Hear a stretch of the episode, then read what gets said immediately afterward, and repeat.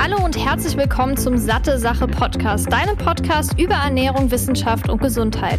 Mein Name ist Laura Merten, ich bin studierte Ernährungswissenschaftlerin und sorge mit Satte Sache dafür, dass Ernährungswissenschaft für alle verständlich wird und du smartere Entscheidungen in Sachen Ernährung triffst.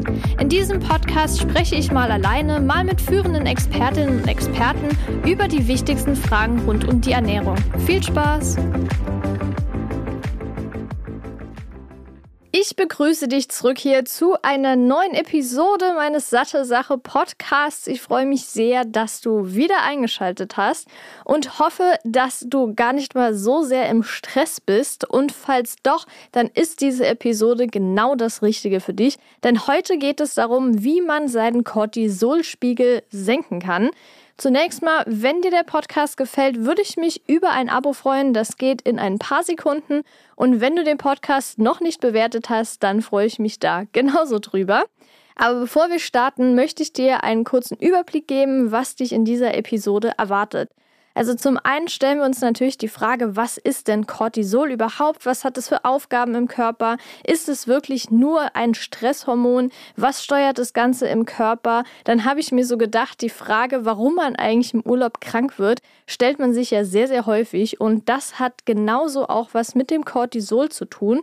Und falls du dich auch schon mal gefragt hast, was der Unterschied zwischen Cortisol und Cortison ist, dann werde ich dir auf jeden Fall auch die Antwort darauf geben.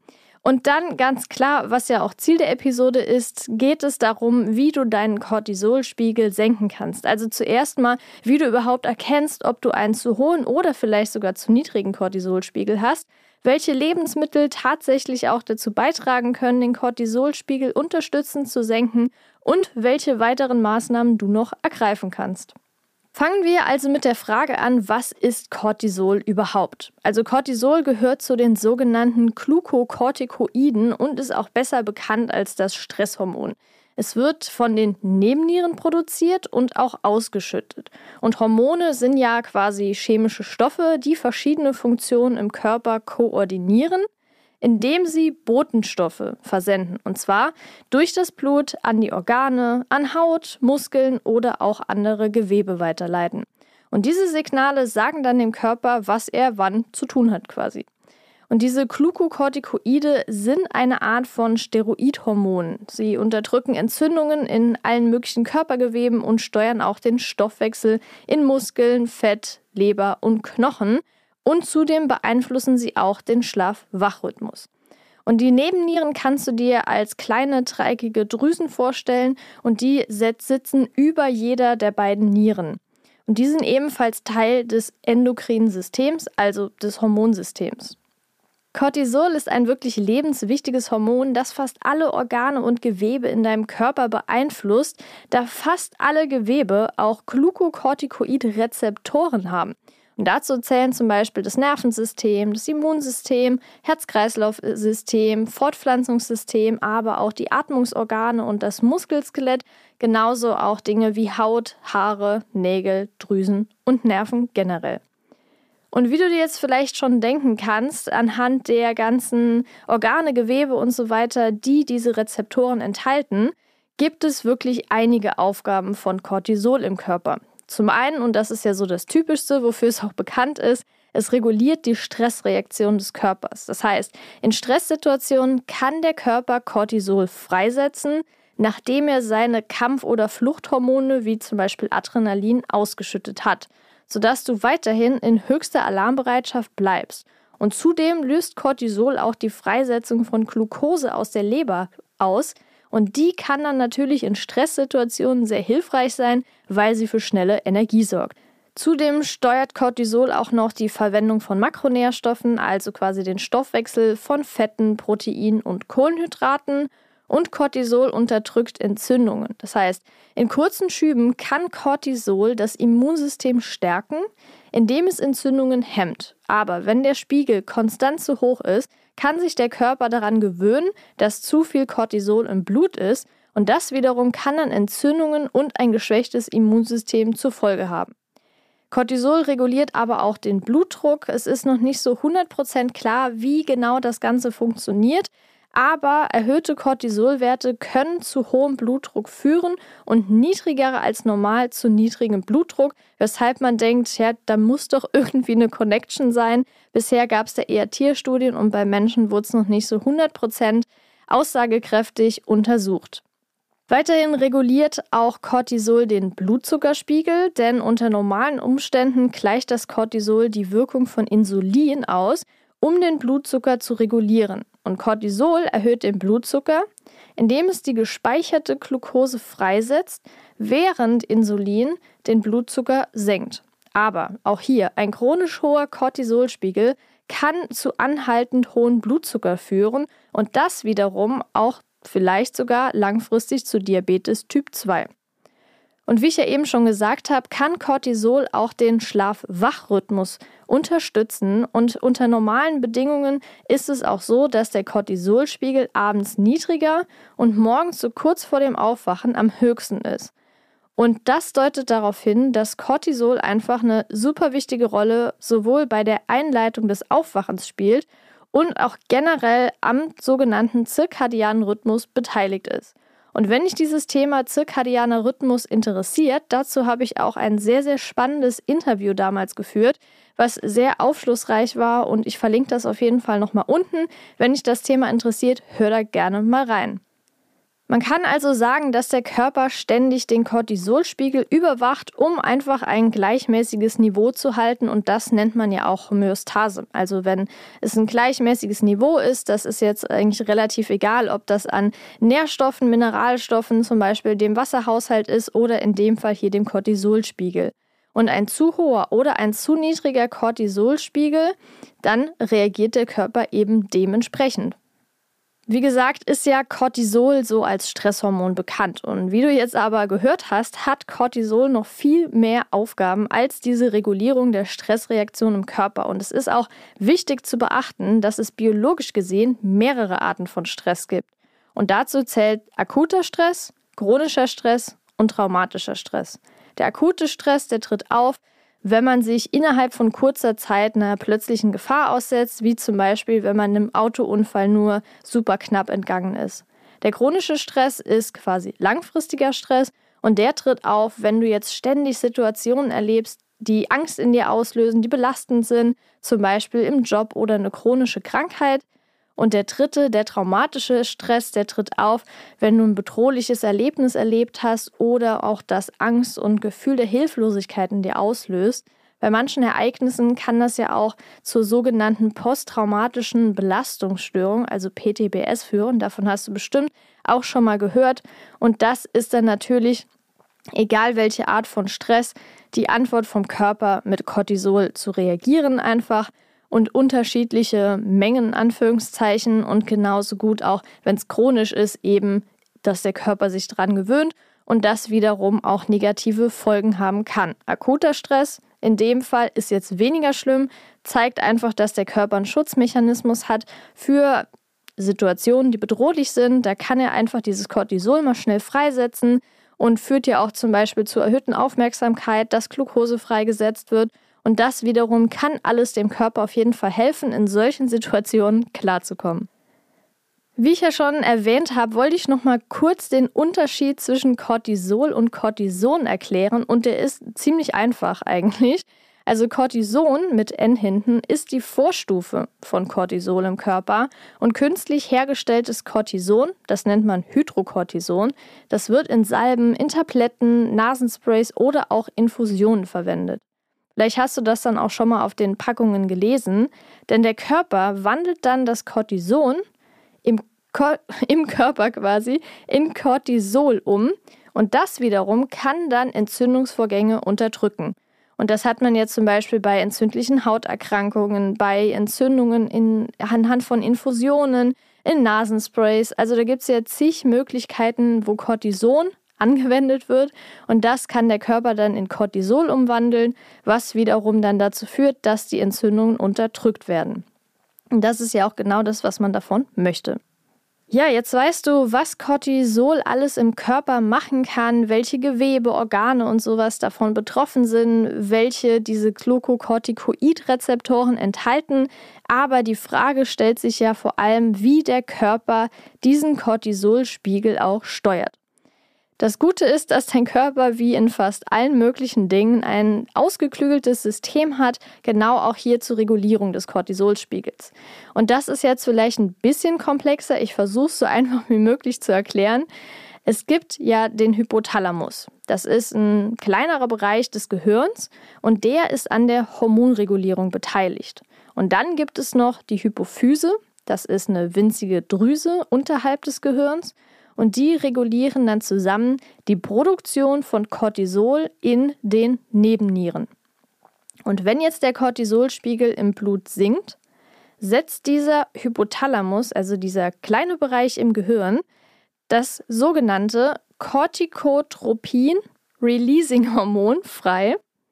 Und das veranlasst dann die Hypophyse zur Produktion des sogenannten adrenokortikotropen Hormons.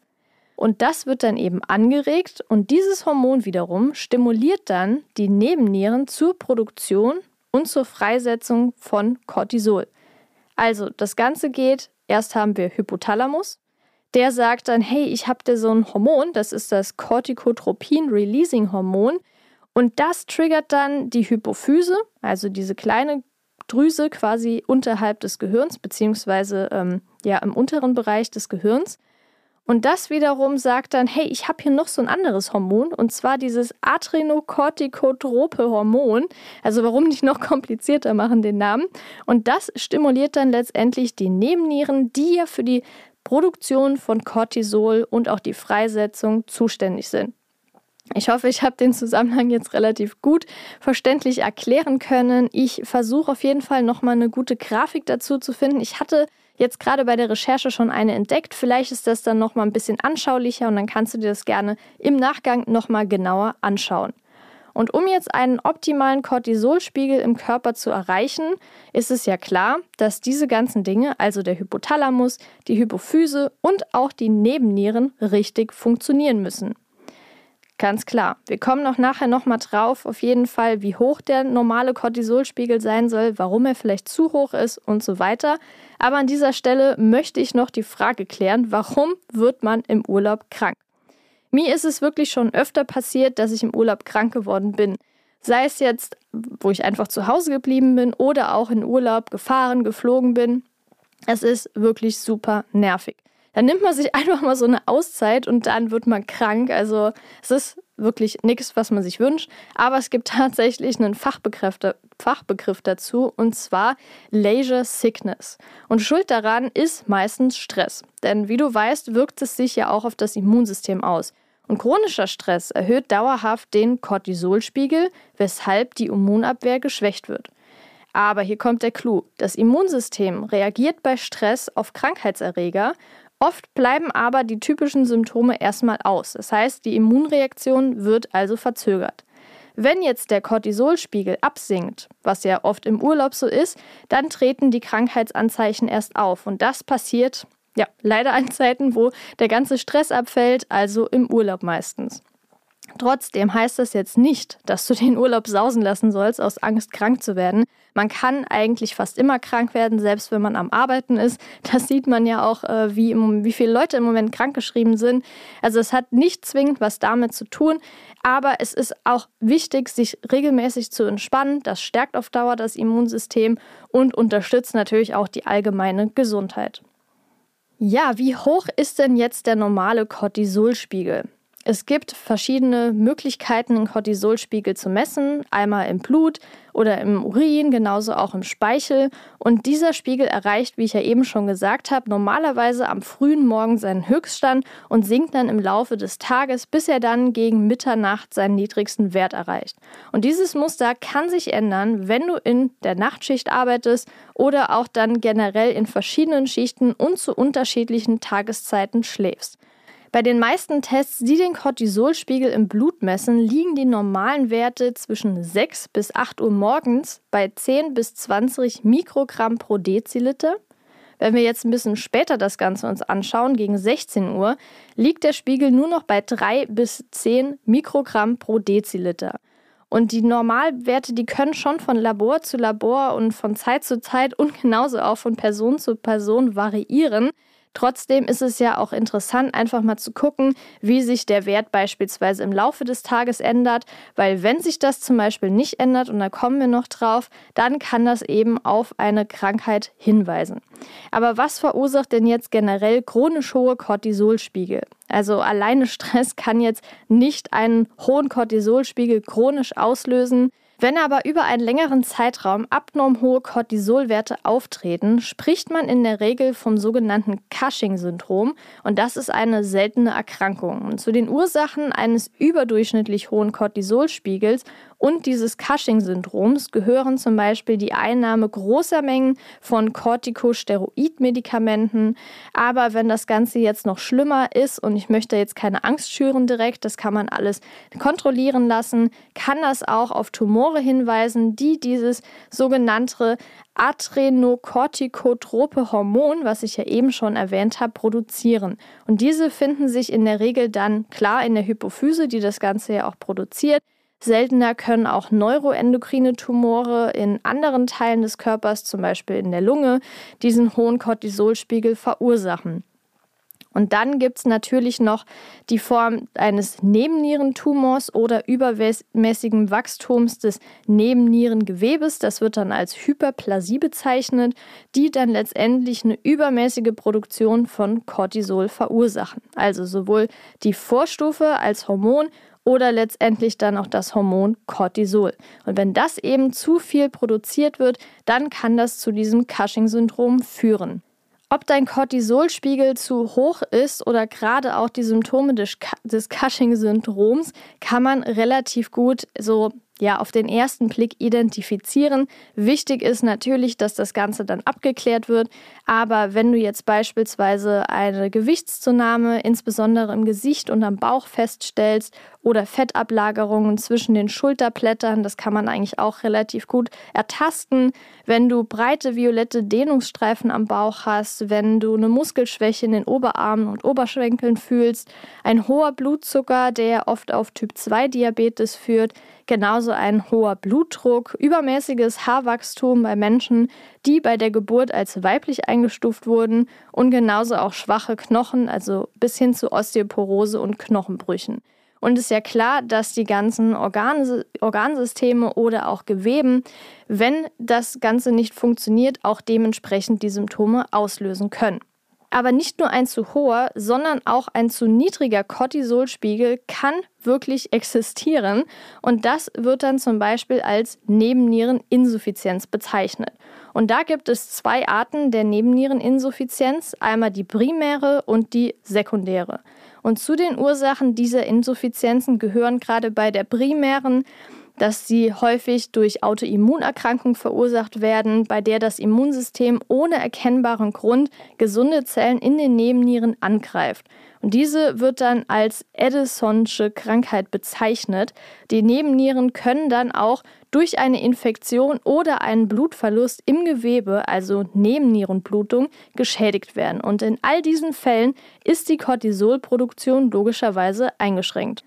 Die sekundäre Nebenniereninsuffizienz ist, wenn du eine unteraktive Hypophyse hast oder auch einen Hypophysentumor. Denn das kann die ACTH-Produktion, die ich ja eben erwähnt habe, einschränken.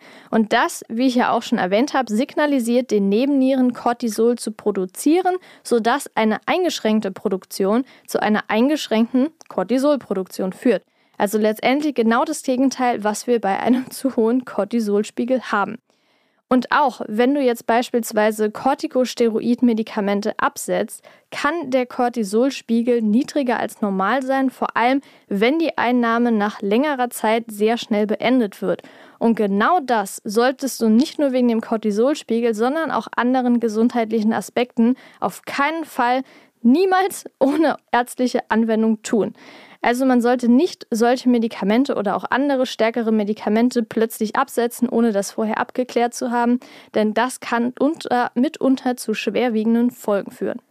Auch einen zu niedrigen Cortisolspiegel kannst du an mehreren Symptomen feststellen, also einen zu niedrigen Cortisolspiegel oder, oder aber eine Nier eben Niereninsuffizienz. Und dazu zählen vor allem sehr oft müde zu sein, ein ungewollter Gewichtsverlust, ein schlechter Appetit und ein niedriger Blutdruck. Also letztendlich sehr genau das Gegenteil von einem zu hohen Cortisolspiegel.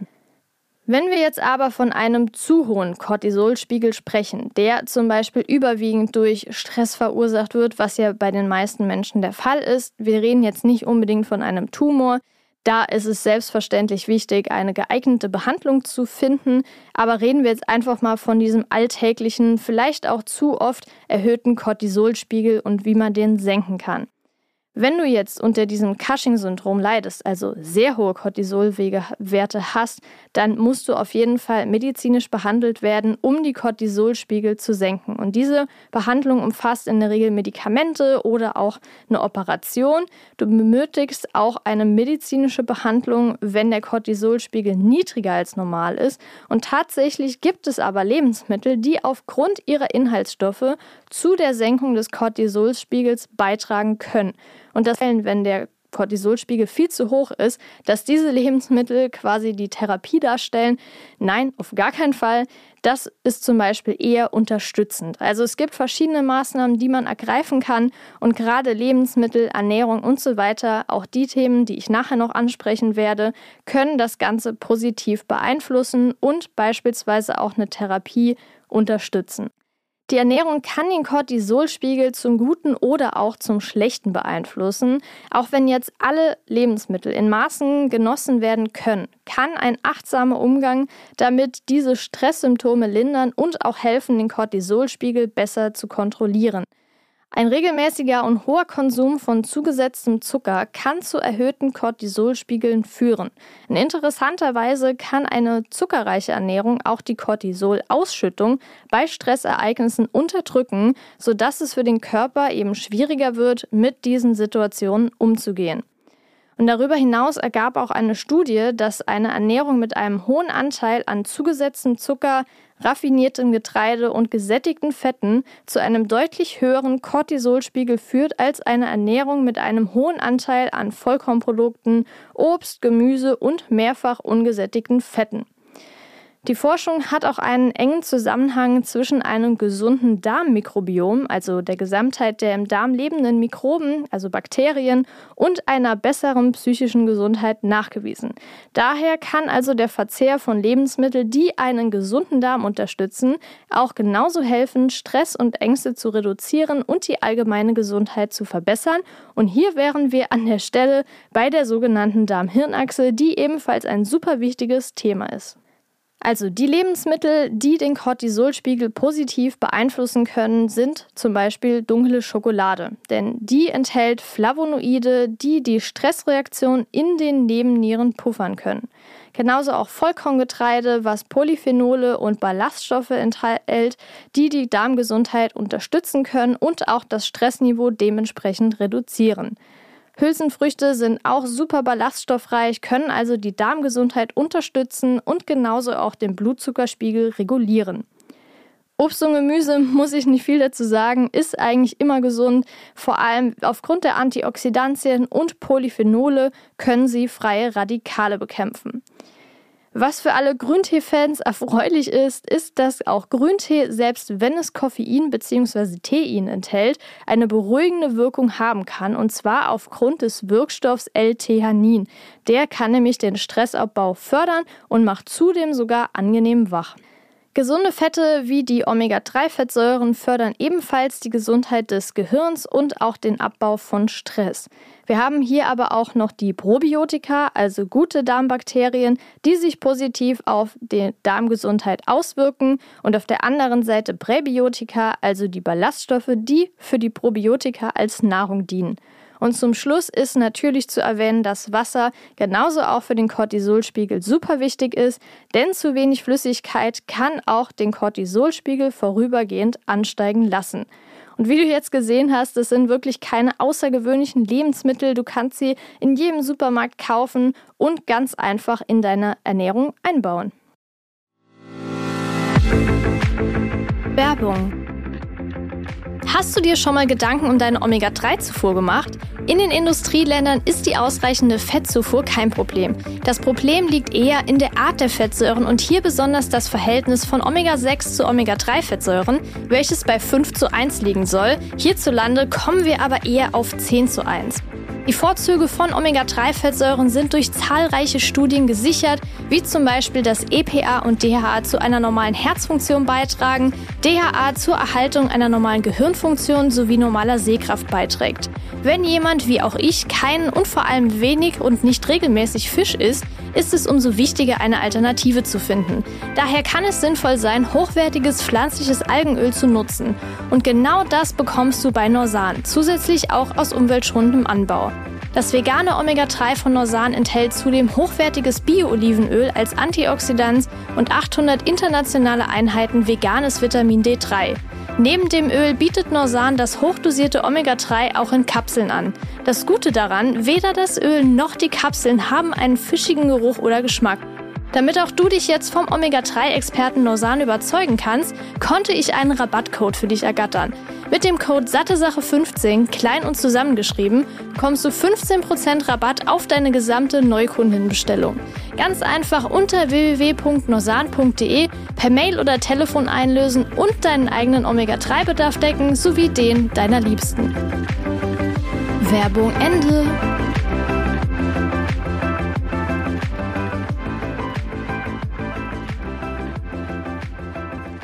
Neben der Ernährung gibt es aber auch noch allgemeine Empfehlungen und Maßnahmen, also eher so alltägliche Dinge, die du tun kannst, um deinen Cortisolspiegel zu senken und ihn auch in einem optimalen Bereich zu halten. Und hier wären wir wieder bei Genau, der Homöostase.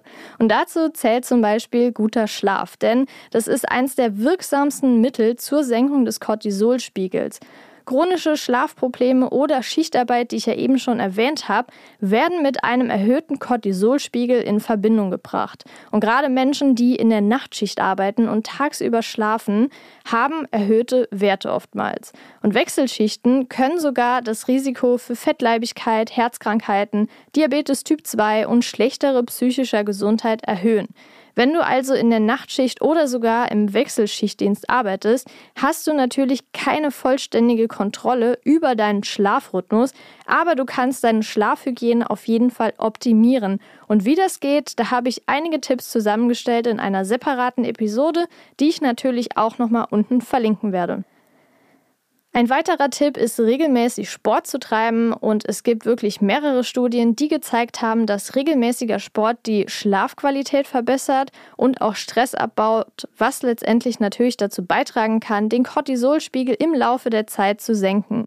Ist die Intensität aber zu hoch, kann das zumindest kurzzeitig den Cortisolspiegel erhöhen. Deshalb solltest du auch jetzt nicht so ganz kurz vor dem Schlafengehen eine anstrengende Sporteinheit machen. Was auch sehr gut helfen kann, ist, seine Gedanken aufzuschreiben oder in anderer Weise zu formulieren. So kannst du nämlich zum Beispiel negative Gedanken vor dem Schlafen loslassen oder direkt damit in den Tag starten. Denn schlechte Gedanken im Kopf zu haben, kann natürlich einem den Schlaf oder auch den gesamten Tag verderben. Das heißt also, wenn du sie aufschreibst, ist es erstmal zumindest weitgehend aus deinem Kopf. Du hast es aufgeschrieben. Du kannst dir bei Gelegenheit vielleicht später nochmal anschauen und darüber nachdenken, wenn die Zeit gekommen ist. Aber abends braucht man das wirklich nicht, so ein Gedankenkarussell im Kopf zu haben. Und tagsüber, wenn man damit schon den Tag startet, ist es eben auch nicht gerade förderlich für das ganze Wohlbefinden.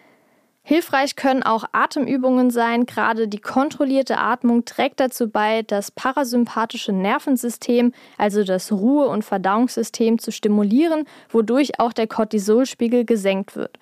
Besonders effektiv scheint auch die 4-7-8-Atmung zu sein. Das bedeutet, man atmet vier Sekunden lang durch die Nase ein, hält sieben Sekunden die Luft an und atmet dann acht Sekunden lang aus. Wie du wahrscheinlich weißt, es ist super wichtig, gesunde Beziehungen und Freundschaften zu haben. Es ist ein sehr wichtiger Aspekt in unserem Leben und angespannte und ungesunde Beziehungen zu geliebten Menschen oder auch zu Kolleginnen und Kollegen können den Cortisolspiegel steigern. Und wenn du dich dann davon löst oder einen guten Umgang damit findest, kann das wiederum dann den Stress reduzieren. Ein weiterer wichtiger Aspekt ist das Koffein und da solltest du am besten sechs Stunden vor dem Schlafengehen keinen Kaffee und keine andere koffeinhaltigen Getränke und Lebensmittel konsumieren. Ich weiß, es gibt Menschen, die sagen, oh, ich kann direkt vorm Schlafengehen noch Kaffee trinken, kann trotzdem schlafen. Das zählt vielleicht für das Einschlafen, trotzdem ist die Schlafqualität meistens verringert. Das heißt also, du wirst vielleicht nachts öfter wach, auch wenn du es vielleicht nicht direkt mitbekommst. Oder der Schlaf ist nicht so erholsam, du kommst nicht so in die Tiefschlafphase rein. Das alles zählt natürlich enorm dazu, wie die Schlafqualität ist und wie erholt du dann wirklich am nächsten Tag bist. Ja, ich hoffe, dass dir die Episode geholfen hat und du jetzt besser in Zukunft mit Stress umgehen kannst. Natürlich können auch eine schlechte psychische Gesundheit zu hohen Cortisolspiegeln führen und ein paar Atemübungen werden das auch nicht heilen können. Daher kann ich an dieser Stelle noch kurz appellieren, dass man sich nicht schämen muss, professionelle Hilfe zu suchen. Man muss nicht alleine zurechtkommen in schweren Zeiten und Stärke bedeutet wirklich, sich Hilfe zu nehmen und Schwäche ist das auf gar keinen Fall. Ich glaube, das ist nämlich bei manchen Menschen der Fall, dass sie denken, es ist jetzt schwach, mir hier professionelle Hilfe zu suchen. Das ist absolut nicht der Fall. Und mit diesem kurzen Hinweis beende ich dann auch diese Episode zum Thema Cortisol und würde mich sehr, sehr freuen, dich bei der nächsten Episode wieder begrüßen zu dürfen. Ich wünsche dir bis dahin eine wundervolle Zeit. Deine Laura.